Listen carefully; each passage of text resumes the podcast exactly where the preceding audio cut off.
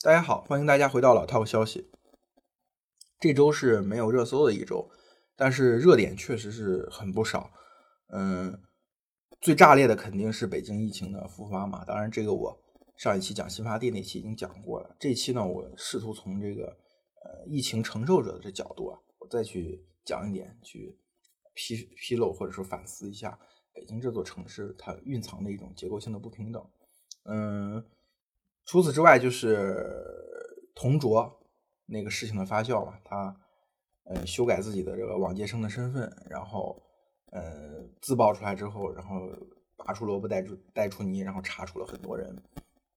让大家开始去反思这个高考的公平性。紧接着呢，又是山东的那个呃考生身份被顶替，然后呃人生被改写。所以这个话题非常适合用来讨论这个不平等这个话题。最后也是最让人痛心的，就是常州那个小女生，嗯，因为呃作文被老师批评，然后说她不够正能量，当然背后还有很多更多的原因，她就纵身一跃跳下了楼。然后我不想通过这种道德批判的角度去说这个老师有多么的坏。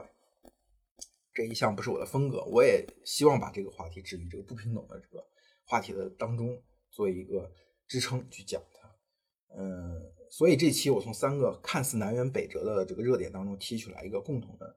呃关键词，一个共同的元素，就是不平等。当然，我肯定要先从我最熟悉的黄泛区的议题讲起，讲这个高考的弄虚作假。呃，这个事情说实话，从我个人的认知来说是冰山一角。呃，虽然你看啊，这个同桌也被抓出来了，然后拔出萝卜带出带出你十几个人受到了查处，包括他的继父。然后山东这个考生被替换，当然出来之后很快呃顶冒名顶替者开除党籍、开除公职，然后后面的处理肯定也会在这个阳光下，在舆论的阳光下进行，当然都是好事。但是即使哪怕今天这个爆出来，过去两年有二百多个山东的顶替者被查处、被剥夺学籍，我。依然可以放下一句话，就是这些所有披露出来的都是冰山一角。为什么我有这个信心讲这句话呢？就是这几个中西部的大省，河南、河北、山东、安徽，包括苏北，每年参加高考的招考人数可能在二百万到三百万之间。那这些省份呢，哪怕百分之九十九的考生感受到都是高考的公平，只有百分之一他受到高考不公平的影响，每年也也会有两三万人。几十年累积下来，就是几十万、上百人、万人的这个规模受到影响，所以我特别讨厌，就是有些人经常用这种说法，就是哎，我身边就没有，对吧？我就没有遇到这样的事情，你这是造谣吧？你这是带节奏吧？对吧？因为中国太大了，任何一个事情百分之九十九是正面的，百分之只有百分之一的阳光的，落到那些人头上，也是一个非常大的规模。嗯，我试图把这个黄泛区，就我说。我能够感受到最强烈的几种，呃，高考的弄虚作假，我把它总结为四种形态，一种是这个顶替、作弊、呃，替考，最后是高考移民。我都不说那些那些弄虚作假搞加分的，或者在这个提档招录专业分配的过程当中搞的，因为有掌握一些资源，掌握一些信息，搞的一些小花招，这也很多，也很普遍。但是因为他感受没有那么强烈，我就不讲，我只讲这四种，就是顶替、作弊、替考和高考乙。为什么这次，呃，顶替这个事情闹成这么大的风波呢？倒不是说因为这个现象最严重。说实话，顶替现象应该说在这些年都受到了控制，因为它随着这个招录过程的完全电子化，顶替越来越难。嗯，那个南方都市报披露出来那二百多个人，都是因为学信网发现的同一个身份证下面有两个学籍这样的行为，就是有所有的学生档案都上网之后一对比，对比出来。这是我们这些年这个政府工作、政务工作的一个进步。所以说，顶替这种形态肯定是没有过去那么猖獗了。但是，顶替为什么造成的舆论风波这么大呢？就是因为它它的这个像给人带来的剥夺感是最强烈的，它是最暴力、最原始的一种弄虚作假的方式。它这种呃顶替这种弄虚作假的方式之所以能够成功，它倒不是说这个我们的高考制度有多操蛋。它其实不是高考的问题，它是城乡二元结构的问题。这点我在讲过去很多问题的时候都讲过。我举个例子，比如说康辉，主持人康辉，央视的这个主持人，他当年在录取的过程中，他的档案被弄到了天津。他报的第一志愿报了这个播音主持到北京去读播音主持，没有被提档，是因为省里没有把他送过去。后来他父亲知道这个事情之后，然后就全程到各个部门去反映，然后全程监控着他这个档案从天津退回到河北，再从河北再重新发回北京。这个成本和这个知识水平，如果是一个农村人是不可想象。最近那个被顶山东被顶替的家家家属就接受采访了，他父亲就说：“为什么顶替者看上他了？就是因为他是个老农民，是个怂人。”他们这一家在等通知书这个过程当中，就是等通知，干等通知书，通知书没来，一直等到九月份，通知书没来，哦，我就没有被录取，然后就出去打工。他们在这个过程中是没有任何申诉，没有任何这个反映情况的技能和这个经济能力的，因为农村家庭一年四季要扑在土地上，他哪有时间，比如说跑到北京去啊，跑到这个省会去、省城去，跑到县城去逐级去反映情况，他耗不起这个时间，他也没有这个精力，他也没有这样的社会关系。但如果说被顶替者是一个企事业职工家庭的，这就不存在了。他肯定会根根据自己的社会关系，根根据自己掌握情况去反映情况。越是往前追溯，我们中国的这个城乡二元结构越稳，城乡之间的差距就越大。所以它是一个非常早的、非常古老的方式。倒不是说这个古老，不是说今天就完全不存在，它依然还存在，它一直存在。但是它的发端，它达到高潮，肯定是相相对来说比较早，可能在八十年代就已经。具有非常大的规模了。第二种，呃，这个不弄虚作假的方式就是作弊。作弊其实它跟第一种相比，它的这个受益者是一样的，也是在城市里面，可能是呃体制内公务员家庭，或者有一些社会关系、有一些财力的这样的家庭，购买设备啊、买通老师啊，这种方式跟第一种方式相比啊，它所要求的经济和社会地位是一样的，但是呢。它的不平等的那种剥夺感就减弱了，为什么呢？我加了自己五十分，我考取了一个学校，这个损失不是由某一个特定的人承担，跟顶替相比，顶替是有一个特定的人，他完全承受了舞弊这种行为呢，那个剥夺感是大家平摊的，是所有遵守规则的考生平摊的，所以这个剥夺感呢，相对来说就没有那么强。所以今天你如果在微博上爆出来一个高考舞弊的新闻，那这个如果不是像同桌那样，他是一个特别。呃，出名的人可能大家就熟视无睹，觉得哎呀，这个事情不是一直有吗？第三种，这个替考不平等关系，它就具有合理性。这个合理是打引号的，不是说它真的合理啊。它的合理性在于哪呢？是指这个利益受损的人和利益受受益的人之间完成了一个交易。怎么讲？就是替考的人在前两种弄虚作假的形态当中，受益者和受害者其实是截然分开的。但是在呃替考，就是把受益者跟受害者之间建立了一个金金钱的一个经济上联系，就是我通过购买你的替考的服务，我通过购买你替考这个行为，然后让你这个利益受损的这个人也获得了一定的利益。当然不是所有的人啊，就是受害者某种程度上和受益者一样可以合谋了，合谋去破坏这个规则。比如我们去看。九十年代啊，两千年前后或者两千年初的那些大量的关于替考的新闻，山东也好，河南也好，各种各样替考的作弊的事件，他都有一个很大，就是受采访者那些替考人都有一个很大的借口，就是我家穷，我因为当时中国的这个社会保障体系也不是很好，尤其是对农村出来的，他可能我父母生病，对吧？我的弟弟、我的姐姐、我的妹妹也需要上学，也需要资金。那我成绩比较好，那我出来替考，替他们解决这个读书的成本问题。就正是因为它具有了合理性之后，所以它的规模就变得空前。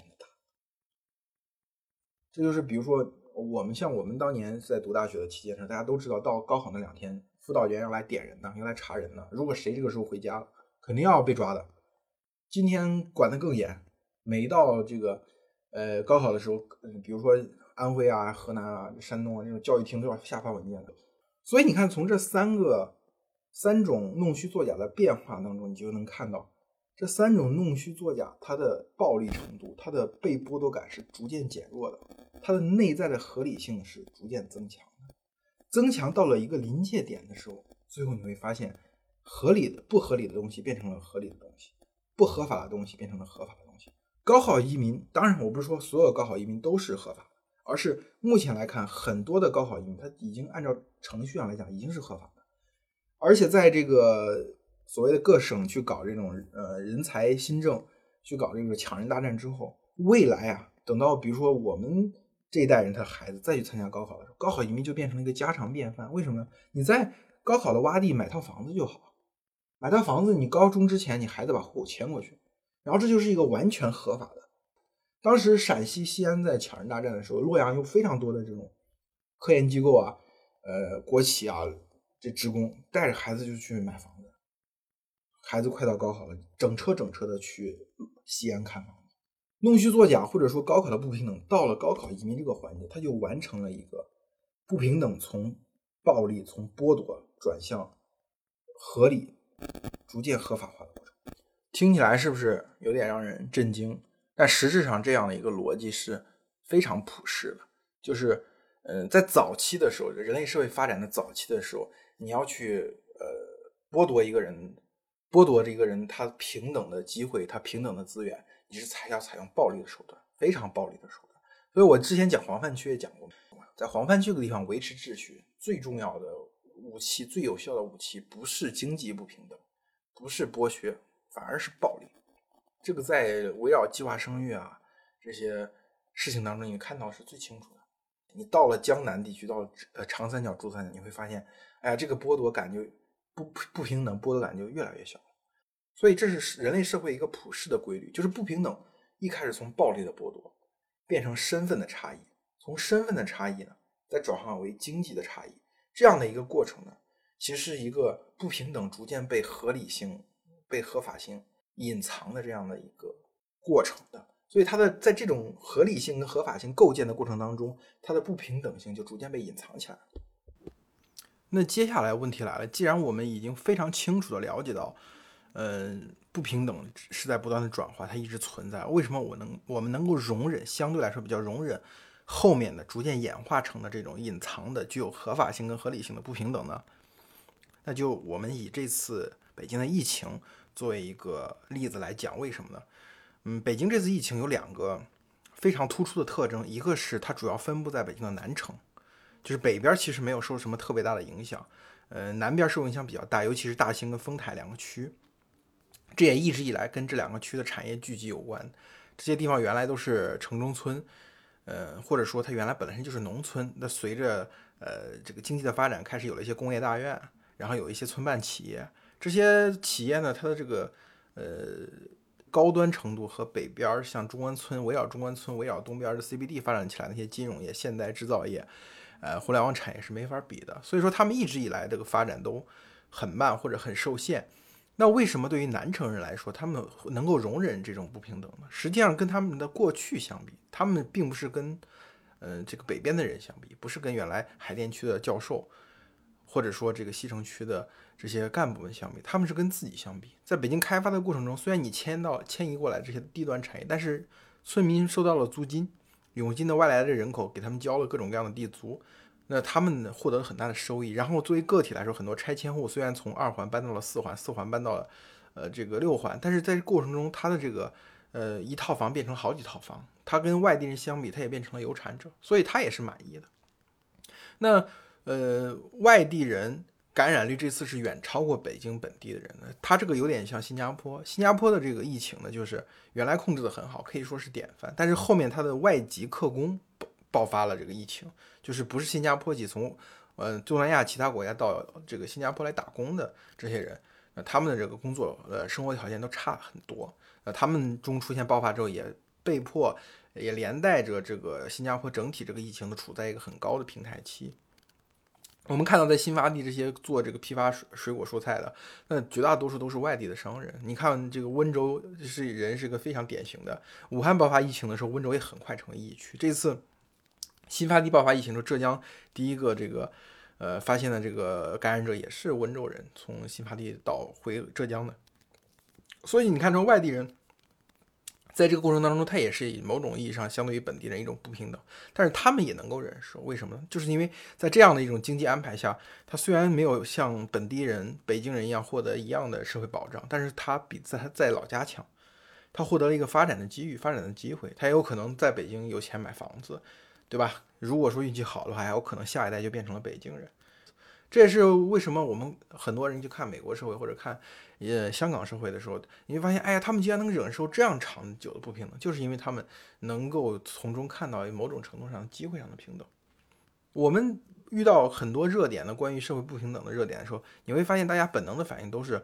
我们是不是有出一个什么政策把把这个事情管起来，对吧？我赶赶快出台一个法律管，快赶快政府出来管一管，这个不平等是不是就消失了？实际上，这就进入我们今天所要讨论第三个热点，就是常州这个小学生的事情。他他的这个纵身一跃，其实能够反映出来学学生家长在老师面前的弱势，对不对？你没有给小孩报班，那小孩可能在学校就要被穿小鞋。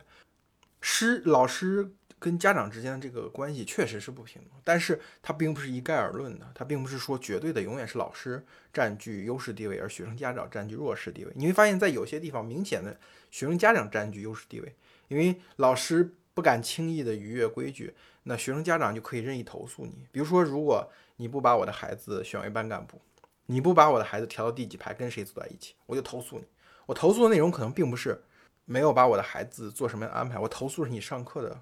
内容，我投诉你的教学质量，我投诉你的成绩，或者 whatever 一些非常细节的东西，去用这些东西来纠缠你，你就发现老师跟学生这对不平等关系当中，谁敢于破坏规则，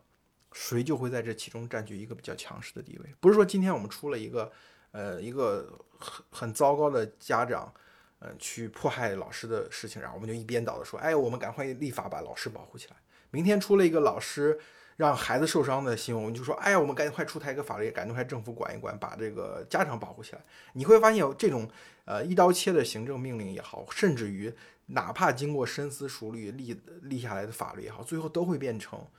保护一方而去这个伤害另一方。你增加了老师的权威，某种程度上就是降低了家长博弈的权限；而你增加了家长的权利，某种程度就是在削弱老师的权威。这是两难全的，我们怎么去平衡呢？我们我们能不能消灭这个两个人的这两个利益主体之间的这种不平等呢？你会发现其实真的是很难的，他只能慢慢不断去摸索，慢慢不断去博弈。这其实要讲的，今天我们讲不平等，讲最后一部分就是这样一个观点，就是不平等它是有起源，它是逐步演化过来的，在演化的过程当中，不平等具有了某种合法性、合理性，对吧？而人们为什么能够忍受这种合法性、合理性呢？是因为人人们愿意看到进步的机会。这种不平等如果能转化为进步的机会的话，整个社会的生产力跟资源都在向前发展，大家都能够分到蛋糕，这时候大家就能够忍受这种不平等。而我们面对不平等的时候，我们怎么去思考、去呃去改善它呢？你只能去呃允许不同的利益主体进行博弈，在这个过程当中去不断的调整政策，对吧？就就就是那句话，治大国如烹小鲜，对吧？或者说面多了加水，水多了加面。它没有一个绝对的完美的制度去一揽子与一劳永逸的解决不平等的问题，这样政策是不存在的。所以这个社会就是这么吵吵闹闹过去的。好吧，这一期我讲的其实还蛮理论化的，我们就讲到这里吧，我们下期再见。